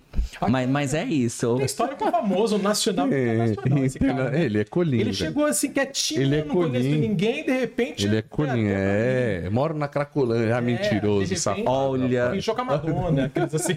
É, essas histórias Boa. de, De coisa, enfim. Mas enfim, meninos, muito obrigado pelo convite. Adorei estar Não, mas aqui. antes de acabar, você sabe que Sim. ainda tem uma paradinha aí. Tem? A Tá paradinha. A paradinha é o seguinte, é um bate-bola. Você vê rápido. como ele é mais. É, não, ele é de. Tem 29 anos, né? Aham. Não, porque pra mim já vi a paradinha, dinha, Dinha, dinha. Harmonia do vi- samba. É isso aí, ah, moleque, é isso aí. Swingueira na Bahia. Terra samba, ele dava uns mortal. Dava uns Gugu. mortal. Eu adorava. Um bate-bola, Hum. tá bom? Um jogo rápido. Eu amo que isso pode virar meme na internet, que você sabe que isso vira meme, hein? Pois é. Então você vai dizer pra mim o que você prefere nessa vida. Ah. O que você prefere? Ser operador de telemarketing ou limpar a sala da casa da Ana Hickman todos os dias? Ah, operador de telemarketing. Sério? Com certeza. O que você tem contra a sala da Ana Hickman? Ai, a casa dela é muito grande. O que, que eu vou fazer lá? Na casa dela dá pra morar, tipo assim, o, o meu prédio inteiro. Dá pra Agora, morar. pau ou água? Essa eu criei agora. Só pra rir, só. Tô zoando, porque eu Ah, adorei. eu posso falar? Posso É, responder? a- água. Pau. Amo. Ou rabo. Nossa senhora. Sensacional. Ai, eu, eu tô com medo de falar besteira. Ah, muito bem, tá Né? acabando. Bom, É. é. bom que já tá acabando. Tá acabando, né? É. Ser gay no Brasil ou assistir pra sempre o horário eleitoral na televisão? Ah, meu amor. Cheguei no Brasil. Deus me livre ver político. Sério? É difícil ser gay no Brasil. É difícil ser gay no Brasil, mas ao mesmo tempo eu sou muito feliz por eu ser eu. Porque durante toda a minha vida eu, ai, não, não faça isso, não, não faça aquilo. A gente cresce com isso, com esses preconceitos. E hoje eu posso ser eu. E eu posso ser eu, posso, posso chegar em qualquer lugar, posso falar que eu beijo rapazes. Óbvio que algumas pessoas estranham, mas, mas é isso, assim, tem que respeitar. É isso mesmo. Fala sério. Fazer stand-up ou apresentar o caso de família no SBT? Ai, pior que. Pior que. Adoraria apresentar o caso de família, porque gera meme, mas enfim, fazer Gera stand- muito meme. Mas fazer stand-up comedy é algo que eu gosto muito de fazer. Óbvio que, tipo assim, é muito doido você apresentar alguma coisa, porque toda vez é um público diferente, você não sabe o que vai se tornar. Sim. Mas fazer stand-up. Vale muito mais a pena. Show de bola. Ser comediante ou galã da novela das nove? Comediante. Porque galã não dá. Eu vou... Imagina eu fazendo papel de hétero. Eu fazendo papel de hétero na novela das Faz nove. aí, irmão. Você pode ser o, Ed- o Félix. Sério, O sério Félix é agora, galã. sério. E aí, gatinha? Não dá. Não, mas você Boa meteu um tá noite. ligado no meio do nada. Que Tá foi? ligado, Ele hétero. meteu, te juro. ô, E aí, ligado? mano, Falei, é. tá tirando a favela? Era a brecha que o sistema queria, como diria o Mano Brown. Mas você sabe, mas você sabe que aquele, aquele cara lá que fez um traficante na novela lá da Juliana Paz, o traficante. Pô, cara, ele. Ah, sim. O, ele, ele é. o Rubinho, ele- né? É. Não, não, mas o. O, O ator mesmo. O ator que fez o traficante, o. O, o da. Ah, sim. Quem? é o nome dele? O. Pitombo? Não, o... aquele que fazia. Inclusive, ele tá na novela das nove atual agora. Eu esqueci. O Jonathan alguma coisa? Isso. Esqueci. É, o John. Meu, ele fez aquele personagem lá brilhantemente. Aí depois que acabou. Mas, cara, ele era um traficante. Do... Puta, ele é puta de um cara delicado. tá? Um Muito, puta de um cara. Muito. mano. E ele fez um perfeito. puta traficante. É, o, a- o bom de ser ator. Você é, pode ser é- qualquer coisa. É, mas infelizmente eu acho que é, eu acho que é por isso muitos atores não saem do armário. Porque eles sabem que se eles saírem do armário, eles vão perder trabalho. Né? Infelizmente a gente vive numa sociedade muito preconceituosa. Eu- Tá mudando, tá mudando, mas a gente vê assim casos, por exemplo, Leonardo Vieira, que eu já prestei várias homenagens pra ele quando eu era adolescente, falou sobre isso, né, de que ele demorou pra se assumir Léo por conta Vieira do preconceito. Bastante. Ele, bastante. O Pitombo que se assumiu esses dias. Sim, Marcos Pitombo. É, o, o outro bonitão lá, o Pigossi, que tem um namorado que é diretor de Ah, cinema. mas também só ele achava que ninguém sabia. É tipo, é tipo o Gugu, né, O gente? Pigossi. É tipo o Gugu. com ele uma coisa. Ele conseguiu catar na mesma novela Isis Valverde e a Paula Oliveira, não é ele? Pois é. O E Tina- aí? Tinha, é lógico, tem que você ver, fosse- porque Isso aí vai É, eu, eu, pega. Ó, eu tô, ó, gente ficou com uma raiva dele É tremenda. verdade, gente. Beijou belas mulheres e achava que ninguém sabia. Zero novidade pra isso. Mas enfim. E agora, pra terminar, o que que pra você pode tudo e mais um pouco? Ser feliz. Pode tudo e mais um pouco ser feliz. Tratar o outro com educação, com gentileza. Rir. Rir de tudo. Fazer piada com tudo. Pra mim, é isso. É isso. Ai, terminamos de uma forma muito fofa. Aí põe. Termina com o negócio da Disney, assim, bem Alice. Vou colocar, vou colocar um Bambi correndo assim, tipo. É, Bambi. É, obrigado, tá? Sensacional, Edmar. Muito obrigado. Show de bola. Foi querido. incrível, obrigado pelo papo, de conhecer um pouco mais. Qual que é a tua rede social? Deixa pra Isso, galera. fala aí pra gente. Arroba Tá? Edmar Colim Humor. Lá tem tudo. Tem, tem telefone, tem e-mail pra show. A gente faz show em qualquer lugar. Tem tudo lá. Arroba Até Edmar em Guarulhão tá rolando, né? Sim, toda quarta-feira eu tenho uma noite de teste lá no Um Show Comedy em Guarulhos, que é uma noite gratuita pro público, onde eu testo as piadas novas, que é onde a gente testa material pra fazer show novo, pra eu montar o meu novo show solo, né? Que eu, eu vou montar o novo show solo. E aí a gente, comediantes usam esses espaços de noites gratuitas pro público. Vários, comedian vários comedy clubs têm isso. O da minhoca, né? Sim, o Minhoca tem isso também. Show de bola. E- O povo vira cobaia das piadas. Isso, é tipo assim, você não paga a entrada, mas você vai lá assistir as pessoas testando. Às vezes dá bom, às vezes não dá, às vezes a gente melhora aqui. Mas, mas é isso. Toda quarta-feira eu estou lá num show comedy em Guarulhos de graça, testando piadas novas. E aí, às vezes eu faço shows solos em alguns lugares, né? Faço em centros culturais e o povo que chama a gente vai fazer. É isso né? aí. E na sua rede social tá lá também, também a sua tudo, agenda toda. Tem tudo lá. Muito bem.